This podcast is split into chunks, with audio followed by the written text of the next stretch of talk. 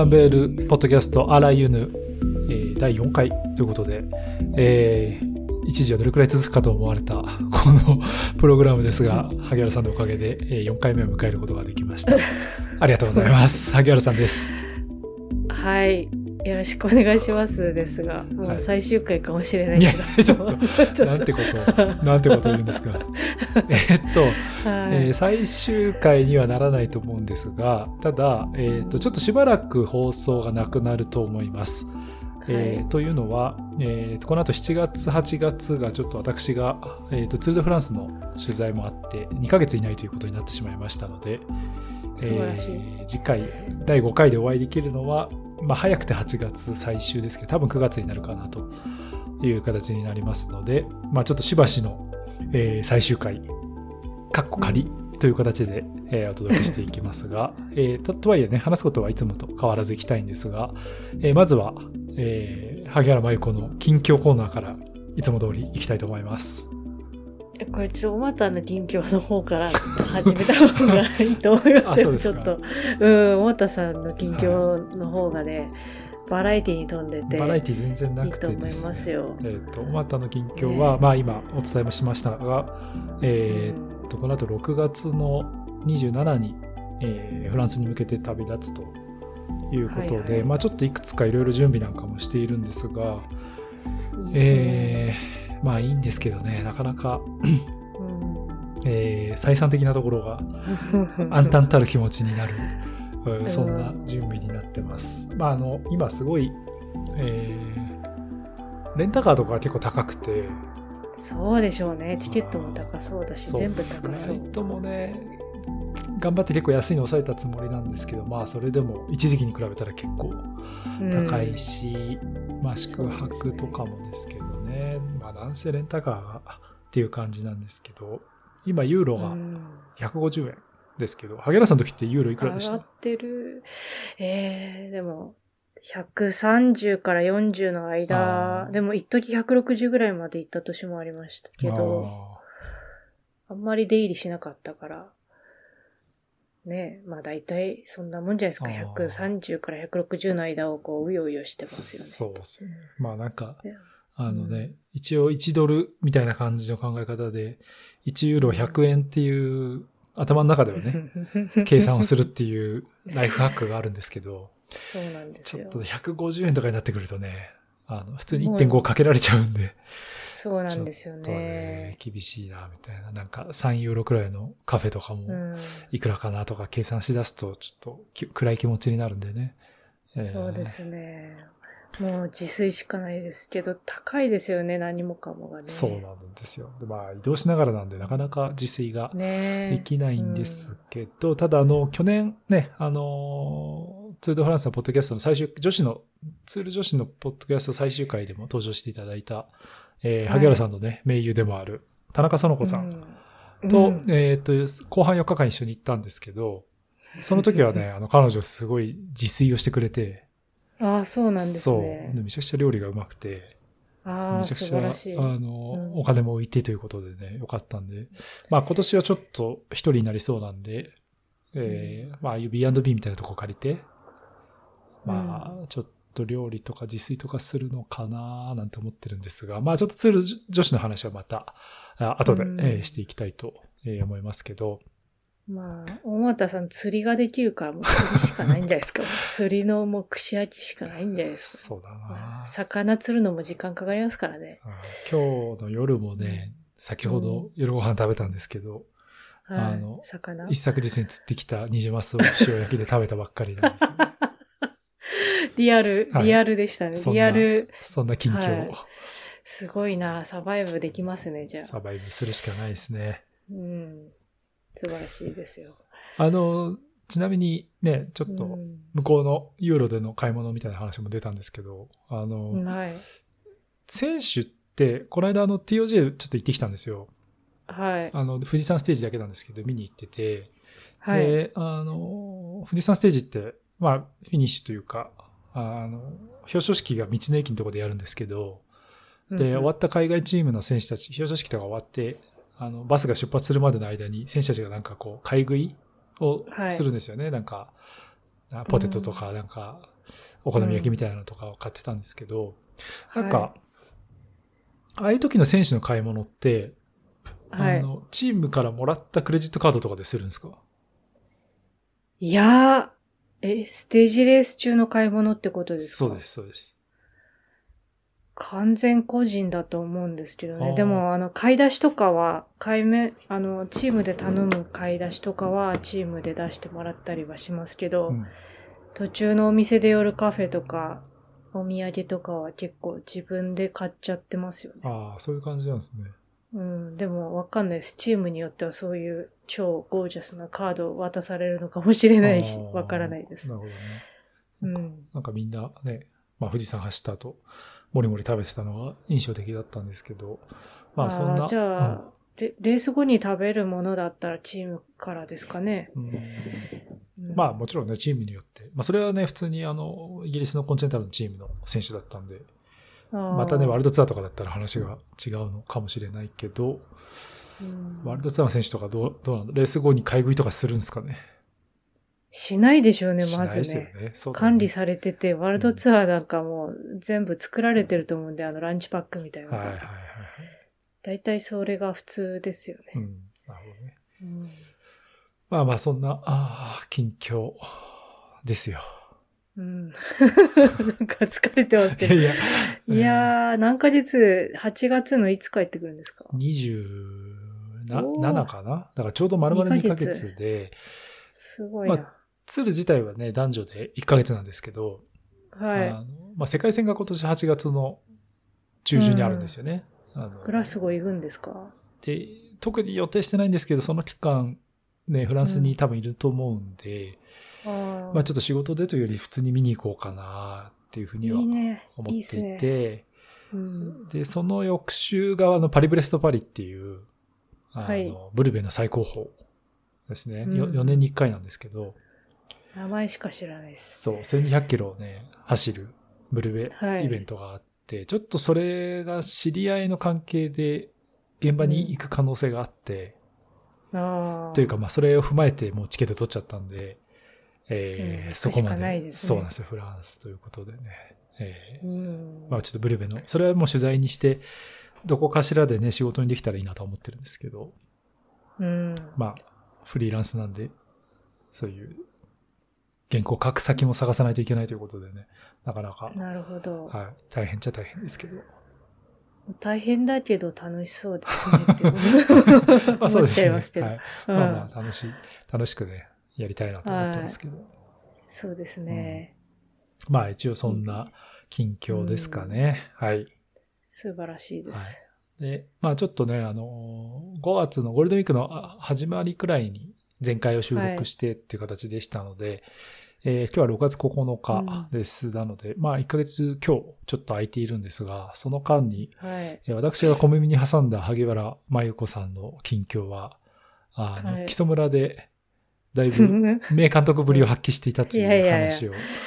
あんまり、ちょっと、はい、あの、誇張された話が言ってるんじゃないかと思ってるんで、はい。おひれがついて。おひれがついてると思うので、まあ、あの、粗相ばっかりで、はい。あ、そうなんですか。なんとか、なんとか言ってこれたけど、はい、うん、もう二度と声もかからないと思うし、行かないと思います。えっと、まあ、一応説明を していただきたいんですが、ね、どこかのチームの、はい、まあ、監督という形で、でね、はい。はい。あの、某群馬グリフィンの2軍なんですけど、うん、B チームの監督がいないっていうことで、行ってくれと言われまして、うん、見よう見真似で監督っぽいことをしてみたんですけど、ね、ど。はい。はい。いや、ちょっといろいろあったんで、何から話したらいいかわからないですけどね。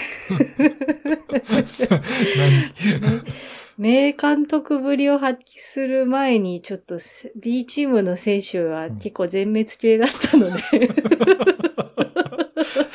それを。何ができたのかな、みたいな感じはしますけどね。なるほど。それの、うん、それを采配するのが監督なんじゃないですか？ああ、一応タイムトライアルの、うん、あの、伴奏とかしましたね、初めて。ええ。なんかそう。車のハンドル握って？車のハンドル握って、車はもう自前なんでみんな。あ、なるほど。はい、チームカーとかじゃなくて、そう、チームメイトのチーム員の吉尾ちゃんっていうこの、インプレッサー、めっちゃ楽しいみたいな感じでしたけど、うん、車は良かった。でも無線とかあるわけじゃないでしょ、きっと。はい、無線とかはないんで、全然後ろから見てるだけです。よ、ね、なんか、頑張れ行けとか言うわけではない。うん、でっかいマイクとかで。うん、マイクとかついてないんで、一応なんか窓を開けて叫んだりしたけど、うんうん、でもなんかそこまでもないですよね。みんなわかってる。だって、踏まなきゃいけないとこ 決まってんだから。聞こえないし、何言っても聞こえないし。でも面白いですね。あの、自転車の後ろ走ることってあんまないんで、そのレース速度で。ね、ああ、確かに確かに。ロードレースで走ること、タイムトライアルバイクで走る子の違いとか、見れたし、うんあと、遠征中に話した金子総平選手とか、うんうん、まあいろいろありましたけど、はい。うん。そういうの。全日本個人タイムトライアルチャンピオンですからね、はい。うん、チャンピオンなんですけどね、ロードレースまだ勝ったことなくて、はい。なんかあんまちょっとこう、まあまあね、放送じゃ言えないけど、受かってから言えよ、みたいなね、こともあったんで、も う今後に期待しながら、はい。だいぶね、熱い指導が金子選手に届けられたという噂は、だけは聞きましたけどね。あ、そうも言っちゃってる。噂っていうか、いや、売り言葉、理解言葉じゃないけど。私もね何もしてない人にか、なんか、ふっかけたりはしないので。はいはいうん。まあそんなことがあったけど、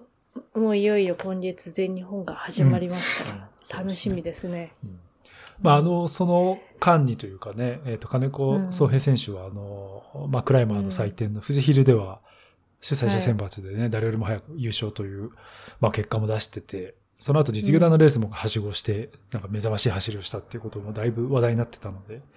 まあこのあたりはね、うん、萩原さんの指導が少し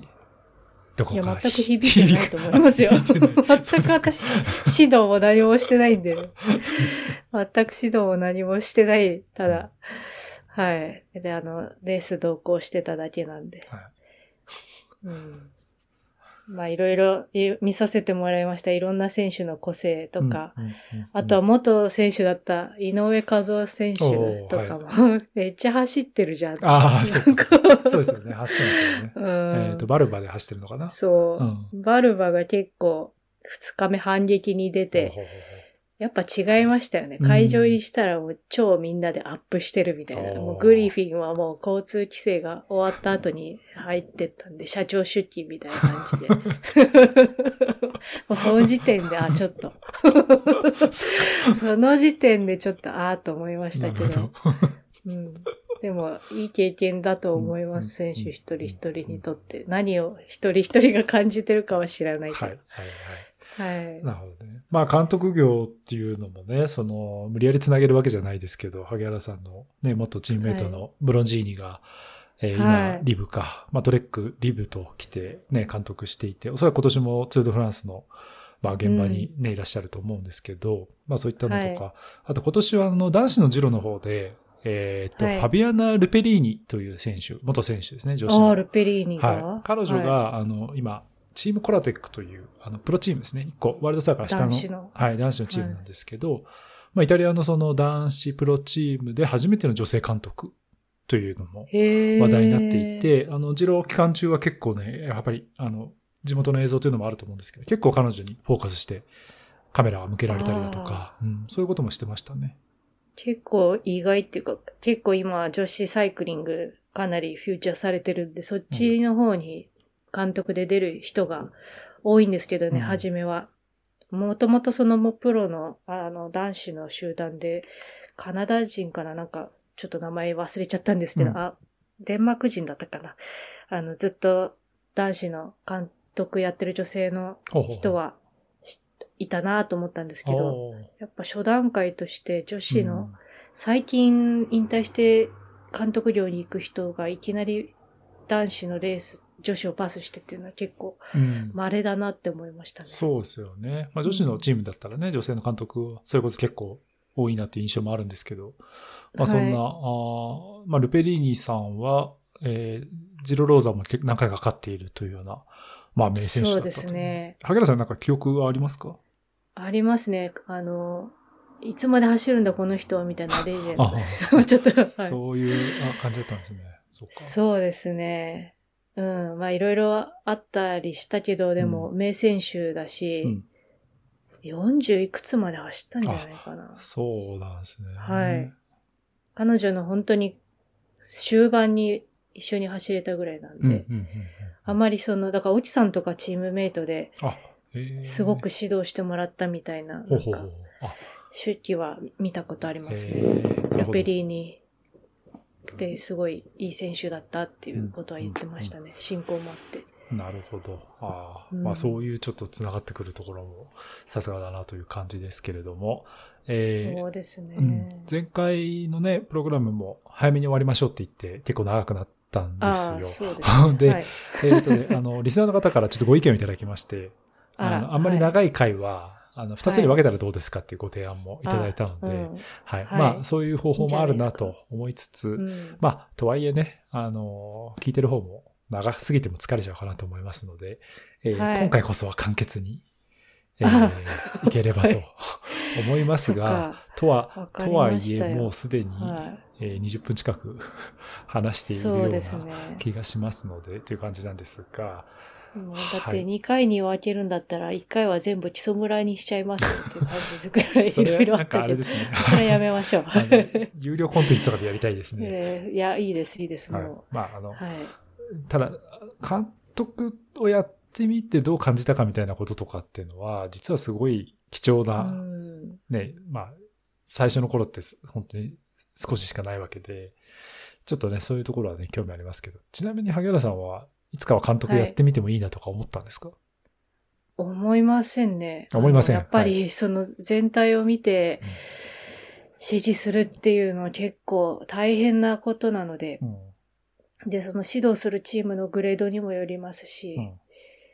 うん、ん、結構レース走ってても素司令塔系の選手はできるけど、はいはい、やっぱりワーカーっていうか、言われてやる立場だったんで、私も。うん自分から率先してやるってなると、まあ、それだけ責任も大きくなりますからね。この間みたいにスポットで行ってっていう風にはできる職業じゃないと思ってるんで。なるほどね。私も監督とか言ってますけど、名前ばっかり本当何もしてなくて、難しかったですよね。で、で本当何もしてない。なんか、予定とか聞かれても、明日の予定、なんか今日のなんかレースポイントとか聞かれても、うんそんな自分で見てこいよ、みたいな。言っちゃうぐらいだから。もうなんか、でも、それってでも一つの指導ではあるけど、実際、実際はやっぱね、ちゃんとそういうの、ね、いやでも、ケースバイケースですよ、それは。はいはい、やっぱり、レースの情報がそのレースでしか受け取れないときは、やっぱりちゃんとインフォームするのは監督の仕事だけど、はい、かといって何でもかんでも、うん言ってやるっていうのは良くないって思ってるから。なるほど、はい。うん。っていうのとかもあったりして、はい、何も指導はできてないと思います。うん、まあでも難しいと思います。うん、例えば去年かな？一昨年、うん、まああの、例えばね、アンナ・ファンデルブレッヘンが、まあ、監督に、SD ワークスの監督になりましたっていうのが去年だったんですけど、えー、確かもう一昨年の段階で、はい、まあ引退する年でしたけど、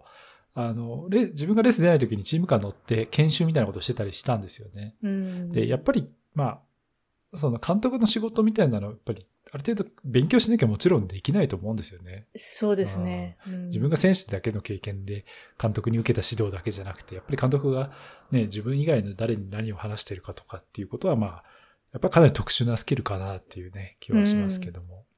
そうですね。まあ、その選手で走りながらそういう素質を持ってる選手っているんですけど、うん、例えば、まあ、プロンジーニもそうですし、うん、本当に選手してる時から、走ってる時からそのようなスキルを持ってる選手はいるんですね。ただ、集団の中で自分が実際に見ながら、体感しながら走ってるのと、もうほとんど見えないようなチーム間の車列の中でレースを追いながらっていう指示の仕方も多分苦しんでると思うし、うん、やっぱり何事もですけど、一日にしてできるもんじゃないと思うので。はい、はい、そうですね。うん、た楽しいなとは思いましたけど、うん、なかなかレースシーンって日常ではないので、うん、でそうですね、だから、うん、楽しいではありますね。うんまあまあそんな、えー、近況もお伺いして、えー、ということなんですが、えー、はい、ということで5月はね、あっという間に、まあ前回のプログラムの時にもちょっとご紹介したんですが、5月はかなりスペインのレースが多いと。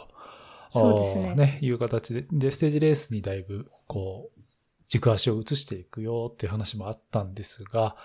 えー、5月の、まあ、レースもざっと、えー、レビューもしていきたいなと思いますが、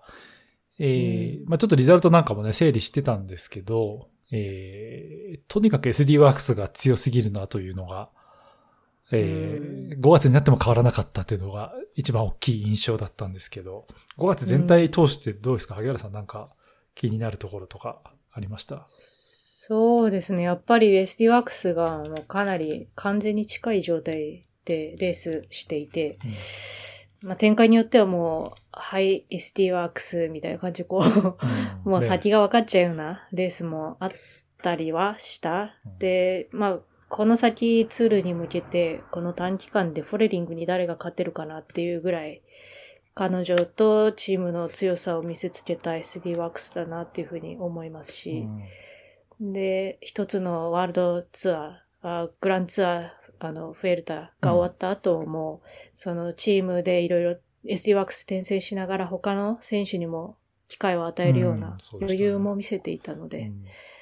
うん、うん、まあでも余裕というか、それだけもう駒が揃ってるっていうのを見せつけられたな感は確かにあります。うん。まあ、あとは女子プロトン熟知してるダニー・スタム監督の采配采配は相変わらずすごいなと思いますし、まあ、ただ、あの、他のチームも結構検討しているのが目立って、うん、まあ、フェルタなんか、まあ、モビスターちょっとね、ご法度みたいな件もあったけど、はいはい、すごく反撃に、チームとして固まって組織的に反撃に出てましたし、うん、で、実際にあの、リーダージャージもあの、撮りましたし、うん、あとはトレックだったり、キャニオンスラムの、あの、大ガードの復帰だったりもセンセーショナルでしたし、はい、はい、そうですね。うん、その他のチームの活躍も結構盛り上がってきたなというふうに思って見てました。うん、なるほど。あの、まあ、まずね、話出た、えっ、ー、と、まあ、今年は女子のブエルタ・エスパーニャですね。まあ、女子レースの場合は、ラ・ブエルタ・フェミニーナ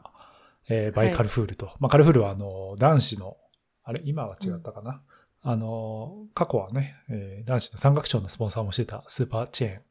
ですけど、はい、このラブエルタの女子レースもスポンサーしているという形で、まあ、いわゆるグランツールの、まあ、最初が今年はブエルタになったというね、ちょっとあの、感覚的には、あの、順番が違うなっていう、男子と比べると違うなってところはあるんですが、1週間のステージレースが、えー、行われまして、うん。えー、まあ初日チーム TT がユンボビスマが勝って、えー、で、えー、平坦ステージが続くんですが、スプリントでシャーロット・コール。で、その後、マリアンド・フォスが2連勝。みたいな形で。まあ、スプリンターに対して、結構ね、フォスがまたちょっと、息を吹き返してきたなっていう感じもあったんですよね。はい、そうですね、やっぱり、今年前半で遅れた分もあるし、うん、かなり復調して、なんか、不死鳥なんですかっていう感じの、ね、強い走りしてましたよね。あの、クールと第2、第2ステージだったかな、スプリント、あの、あ、第3ステージだ。あの、その前の日にクール選手を勝って、その次の日フォス選手を勝ったんですけど、第3ステージの最後のスプリントとか、ちょっと技ありで見てても痺れましたね。うんまあ、おそらくそのピュアスプリントのパワーではね、シャロット・コールの方が強いんでしょうけど、うん、なんかこう、タイミングと、さばき方みたいなところと、ああ、はい。珍しいね、ねスプリント。うん。あ、あの、二人のやりとりがすごい面白かったですね。ああ、そうですか。うん、あそのスプリントの戦い方が面白かったです。その、クールも優れてるんですけど、うん、フォスがやっぱり技術では上を行っててっていうのが面白かったですね。なんかちょっとフォスの方が、こう、立ち上がりの加速感は速いのかなって感じですよね。その後の、こう、ロングで伸びになってくるとやっぱりコールのパワーが勝つのかもしれないんですけど、こう、初速はなんかフォスの切れ味ってやっぱさすがだな、みたいな、まあ気は個人的にはしましたね。そうですね。あと、やっぱさばき方ですね。うん。なるほどね。うん。あれはやっぱフォスレベルの選手はあんまりいない気がします。うん。うん、って思いました。うん、はい。で、まあ後半にかけて山岳ということで、まあブエルタなんでね、山岳が厳しくなりますよということで、最終ステージなんかは、うん、えー、ラゴデコバドンガということで、うん、まあ男子でもおなじみの激坂レースだったんですが、はい、えっと、ステージの結果だけ見ると、えー、山岳3ステージはフォレリング、そしてトレックのレアリーに、最終ステージフォレリングという形だったんですが、はい、最終的に総合優勝したのはファンフルテン。はい、ここに来てファンフルテンが出てきたよと。フォレリングが2位でした。そして3位がガイア・レアリーニという順だったんですが、これ、あれでしたっけ？えっ、ー、と、ちょっとフォレリングとファンフルテンで、なんか、揉めましたよね、確か。そうですね。第6ステージの日に、その、な、登りの始まる前ですね、うん、あの、なんて言ったらいい海沿いのコースでちょっと山岳入っていくみたいな、第6ステージはそういうレイアうん、レイアウトで、もう中継が始まった山岳の時にはもう、あの、モビスターのトレインが下からスペース上げてて、ファンフルテンが発射してって言って、うん、そこにはもうフォレリンがもう1分ぐらい遅れてたんですよね。うん、でそのなんで遅れてたかっていうと、その登りが始まる平坦区間の横風のところで、あの、ナチュラルブレイクって言って、ちょっとトイレ休憩、フォレリングがしてるときに、うん、モビスターがああの攻撃に出た、横風区間で攻撃に出たっていうことが発覚したんですけども、いろいろこれ、選手だったりメディアの声を聞いてると、うん、もうその、いきなりモビスターもそのトイレタイムを狙ったわけじゃなくて、うん、その横風キック感が始まる10キロぐらい手前からもう前に固まって、なんかするっていう動きは見せてたと。で、やっぱり、やっぱ賛否両論だったんですけど、やっぱり、どちらかというと、そのタイミングをやっぱり見なきゃいけない、じゃないか、いくらステージリーダーであってもっていうような意見が多かったんですね。だから、みんな、その中継を見てない区間だったから、外野は何も言えないんですけども、まあ、じゃあ私リーダージャージ着てるから何でも待ってっていう、何様だっていうふうな意見もあったし、はいはいで、レース自体も2時間半とか、そんなにすごくロン、スーパーロングなコースではなかった、レースではなかったから、やっぱタイミングは見るべきじゃないかっていう意見もあったんですね。うんうんうん、で、モビスターのアネミックもやっぱごめんけど、その、ストップしてたのは知ってたけど、そこの横風区間のわずかな攻撃ポイントを逃すと、もう、その、次のプランに切り替えられないから、うんうんで、監督ともチームカーと話して、さ、プラン通りに行くかっていう話をして、そこで自分たちは、プラン通りに、あの、アタックしないと勝機がないっていう判断して、アタックしたっていうようなことは言ってたんで、うん。うん、まあ、私はそんなに否定的には感じなかったですけどね。うんまあ、あの、ここまでの今年のレース見てると、あのフォレリングのリザルト見てると結構恐ろしくなるくらい、1とか2しかないっていうようなね、形で今シーズン来ていて。そうですね。で、まあ、あの、春の仕上がり方見ていると、フォレリングがブエレタ勝ってもおかしくない、まあ、リーダージャージも来てましたし、うん、あとはやっぱりそのファンフルーテンがなかなかこの春先調子が上がってこなかったようにも見えたんですよね、今年って。うん、そうですね。うん、で、で、去年はファンフルテンは、まあ、グランツールすべてと世界選手権取っているという中で、今年はフォレリングが全部それを取っちゃうんじゃないかっていうような勢いがあったんですけど、まあ、蓋を開けてみると、はい、ファンフルテンが総合優勝を決めているんですが、ただ、うん、まあ、最終日のコバノンガも含めて、あの、はい、まあ、フォレリングがステージ2勝していて、そして、やっぱ純粋な途半力では、フォレリングがファンフルテン圧倒して、さ最終ステージは、リーダージャージのファンフルテンがもうかなり被害を食い止める上りの走りで、なんとか滑り込んで総合優勝を決めたっていうようなレースだったので、そうですね。なんか、展開だけ見てると、まあ、ファンフルテンがいつもの圧倒したっていう感じでは、まあ、いずれにせよなかったというレースでしたね。そうですね。まあ、このまま行くと、やっぱりフォレリングに勝てる選手はいないぐらい彼女の力がすごいですよね、今年は。で、フォレリングじゃない、あの、ファンフルーテンもすごく苦戦してて、まあ、ただ、この、フェルタに向けてチームですごい、あの、頑張ってるのが見えたって言ったらいいか、モービスタってやっぱり、あの、うんスペイン人が多かったので、これまで。はいはい。あんまり横風とか得意なチームじゃない印象だったんですけど、そ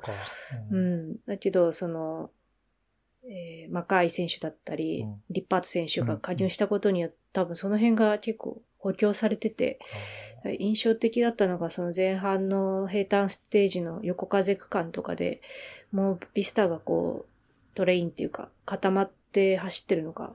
あの、印象的だったんですよ。だからもうビスタは変わったなっていうふうに思いましたし、うん。今年それまであんまりユニット感がなくて、おおと思ってたんですけど、うんうんうん、やっぱチームか、チーム力はすごいウェルタで発揮してたなっていうのが印象的だったんですね。うん、まあ、そうだな。ただ もう SD ワックスが比じゃないぐらい抜群の安定感で、フォレリングが強すぎるんで、うんまあ、このまま順当にいくとツールも彼女が勝つだと思いますし、うん、っていうような、なんかこう、先が見えてしまうぐらい強かったですよね、フォレリング。うん、でしたね。まあちょっとそういう形で、グランツールのね、初戦は、まあファンフルテンに軍配がという形で、まああとはステージ優勝があった、はい、まあレアリーニが総合3位ということで、まあトレックの小柄なクライマーですけれども、うん、若手ですが、ちょっとこの先楽しみだなっていう感じにもなってきていると。いう、ね、そうですね。あの、クライマーとしてはもう本当にかなり超一流になれる素質持ってますよね。うん、もう今からしてもピュアクライマーの力発揮していますけど、まあ結構ね、ファンフルーテンと逃げたステージなんかも最後まくりに行ったし、うん、まあ度胸もあるなそうね。選手。結構ね そうですね。今年の春からそういう走りは目立ってますよね。そうですね。だから、ジローとかどうなのかわからないですけども、山岳ステージ楽しみな選手ですね。うんうん、ですね。で、まあ、あの、この後、5月の12日から14日までが、えー、イツリアウィメンということで、えー、バスク地方で行われる3日間のステージレースだったんですが、これが SD ワークス劇場、えー、その1ですね。えー、フォレリング第1ステージ優勝、第2ステージフォレリング、第3ステージ、えー、ロイサーですね。マーレン・ロイサーということで、総合優勝もロイサーが、ということで、まあそこにはもちろんフォレリングでしたという結果なんですけども、ちゃんとでもロイサーに、まあ逆に言うと勝たせたステージレースになったかなっていう印象でした、はい、僕は。うん。でも、いいと思いますよね。うん、その、まあ散々仕事してる選手ですし、うん、で、彼女自身、ローセル選手自身もミーティングで、勝ちに行っていいかみたいな話をしてて、その辺の承諾を取った上で展開がそういうふうに向いてきたからっていう話をしてたんで、うん、そういう勝ちを、あの、勝ちに値する走りをこのレースだけじゃなくて、それまでずっとしてきてる選手だから。うん、そうですね。うん。うん。それは順当だだと思います。うん、まあ、春のクラシックのね、うん、SD ワークスの立役者といっても、まあ過言ではないんですが、まあその後またすぐにブエルターブルゴスですね、今度は。ブエルターブルゴスフェミナスが、えー、これは全4ステージなんですが、SD ワックス劇場その2ということで、えー、ウィーベス、フォレリング、ウィーベス、フォレリングと、日替わりでウィーベスとフォレリングでステージ優勝を分け合ったというステージ。はい、総合優勝はフォレリング。まあ、2位にはトレックのシリン・ファン・アンロイ。そして3位に AG インシュランスのアシュリー・ムールマン・パシオが入って、まあ、4位にね、先ほど名前の上がったキャニオンスラムのクロエ・ダイガートも入ったというレースだったんですが、うん、まあ、ここもいずれにしても SD ワークスしか勝ってないね、と。そうなんですよね。うん、まあ、ね、ウェスティワックスは強かったけど、ブルゴス私的にはダイガードの活躍がすごくて、うん、そっちを見ちゃったんですけど、うん、まあもう本当ちょっと SD ワークスがね、抜けすぎちゃってて、うん、他のコメントは出てこないんですけど。まあそうですね。ただ、うん、何回も言うけど私はダイガードの選手の走りとキャニオンが結構積極的に走ってて、面白かったです、ブルゴスは。うん。うん。えっ、ー、と、まあ、クロエダイガートに関しても、えーまあ、なかなか説明がいろいろすると時間かかっちゃうくらいな、ね、まあ、選手なんですが、えっ、と、2020年ですかね、の世界選手権で、はい、まあ、うん、あれ、その前の年。い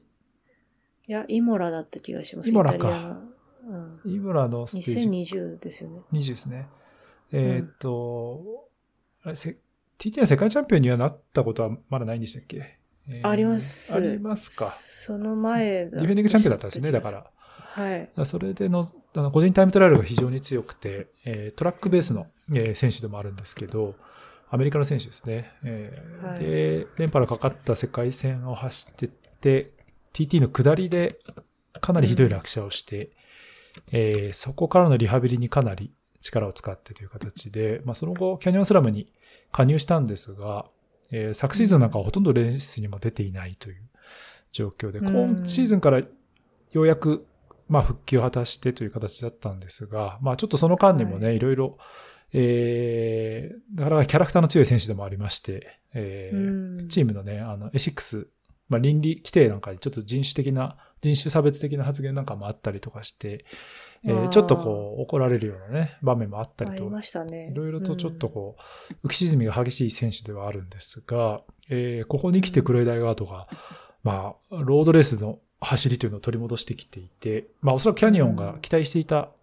彼女の走りというのがね、うん、ここに来て出てきているなという形だったんですが、うん、えー、そのダイガートが続くステージレースですね。ライドロンドンクラシック5月26から28日に行われた。これはもうロンドンと名前がついている通りのイギリスで行われたレースなんですが、はい、ここでステージ優勝を上げているんですよね。うん、そうなんですよね。うん、まあ、SD ワックスがいなかったっていうのもあるんですけど、うん。私も詳しくは覚えてないけど、強かったですよね。うん、で、あの、チームメイトの、なんだっけ、選手のアシストなんかもしてたんですけど。うん、えっ、ー、と、ファンデル・デューインですか？ファンデル・デューインかな。うん、か、スカルニアク・ソイか。どっちかですね。ファンデル・デューイン。ファンデル・デューインですね。うん。なんか、アシストなんかもしながら自分が先着しちゃってるぐらい強かった。ねあれ僕なんかリザルト見てて、あれ、ファンデル・デューニーの方がスプリンターだったはずなのにな、みたいな、ね、ちょっと思ったんですよね。いや強いし、まあそう、ロンドンクラシックも、ダイガード強かったんですけどね、私的にはダイガードのその、ブルゴスの走りがやっぱり印象的で、登れるし、うん。うん、で、TT もできるし、スプリントもある程度できるから、なんかちょっとロイサーに似た感じ、 SD ワークスの。そうね。なんか僕はそのダイガートが、ちゃんとロードレース走ってるの実は見るの初めてというか、今シーズンが結構初めてなイメージ。なん、ね,、かすごいトラックの選手と TT のスペシャリストっていうイメージばっかりで、なんかあんなにスプリントもね、終盤のいい位置で入っていけるし、うん、まあもちろん独走力もあって、上りも結構そつなくこなしてっていう、本当に確かにローセルっぽい感じですね。うんそうですね。なんか前々からその彼女がもっと若い時に、なんかレースで見かけたことはあって、うん、ジュニアからそのまま上がってから、ロードレース、アメリカのとか、南半球のレース中心でしたけど、うん、すごい強い印象は当時からあったので、バランスのいい選手だし、で、もがけますし、まあなんか、フォースみたいになるのかなっていう感じはしてたんですよね。はいはいはいまあでもフォスとはまた客室は全然違うんですけど、うん、なんかそれになんか、ヨーロッパにサーキットを移しても、さらになんか拍車がかかって、めちゃめちゃ安定感が出てきてる。うん、まあで、ロードレースの、まあ怪我を2020年にしてからロードレースのリザルト確かに出走も少ないんですけど、うん。まあ、トラックなんかでオリンピックも出てメダル取ってたりとか、トラックレースも走ってるんで、まあ、怪我しながら、リカバリーしながら、レース走りながらって言って、まあ、いいかなり未知数の中でよくここまで来たなっていう、すごいセンセーショナルなカムバックでした。うん、あのーうん、このダイガートの、えー、ライドロンドンクラシックでの勝利が、実は、キャニオンスラムにとって、えー、2019年以来のワールドツアーでの勝利だったと。いうことにもなっているようで、えー、実はキャニオンスラムワールドツアー全然勝ててなかった中で、はい。なんか心強いエースが出てきたなっていう感じでもあります。そう。ライドロンドンもちょっと断片的にしか覚えてないんですけど、パラディン、ソラヤパラディンとかも、かなり最後まで名アシストして、そこから大ガード勝つみたいなのもあったし、とにかくキャニオンスラム、ここへ来てかなり、なんか、心強く、心強くっていうか頼もしくなってきて、多分、ニワドマ選手とかも、なんかこう、今までの、なんか一人エースではないけど、メインエースからの、ちょっとプレッシャーからも解放されてる感じはありますよね。ね。うん、結構中盤のアタックとか積極的にしてるんで、なんかそういうことしながらまた自分の調子取り戻していったらいいなと思いますし、若い、若手の選手もかなりいいですからね。うん、そうですね。はい。あの、若手でいくと、さっきちょっと名前も挙げた、スカルニアク・ソイカ、うん、ポーランドの選手と、あと、バイエルンフェルトというね、えー、ドイツの、まあ、こちらもすごい若手ですけれども、ね、ちょっとこの新しい世代がキャニオンスラムは出始めてるなっていうのもね、見えてきているんで、うん、ちょっとこう、ジロツールに向けてかなり楽しみだなっていう感じですけど、まあ、ちなみにライドロンドンクラシック、うん、えー、全3ステージなんですが、他の2ステージは、えー、シャロット・コールがスプリントで、えー、勝ちまくりましたということで、総合優勝もシャロット・コール、総合2位に、はい、えー、黒い大ガードで、そして総合3位に、えー、リジー・ダイグナンが帰ってきました。そうなんですよ。ダイグナンが超暴れてて、もう、見ちゃいましたよね、レース。あの、同じ時期にトゥーリンゲンっていうレースが同時開催されてて、ドイツのトゥーリンゲンっていうまあ昔からあるステージレースなんですけど、うん、結構、まあ、 SD ワークスなんかもそっちに行ってて、はい、まああの、結構メンツは揃っては行ったではあるんですけど、うんロンドンクラシックのそのコースもやっぱ面白いし、ロンドンの道って結構くねくねしたアップダウンだったり、田舎道みたいなとこが多くて、で、割とその地元のチームが結構積極的にトライしているし、シーンが見られたし、まあ、鬼の犬間にじゃないけど、SD ワークスがいないレースで結構各チームが活発に動いてて、うんうん、まあ、残念だったのがバルサモが最初のステージから落車で離脱してしまったりっていうのがあったけど、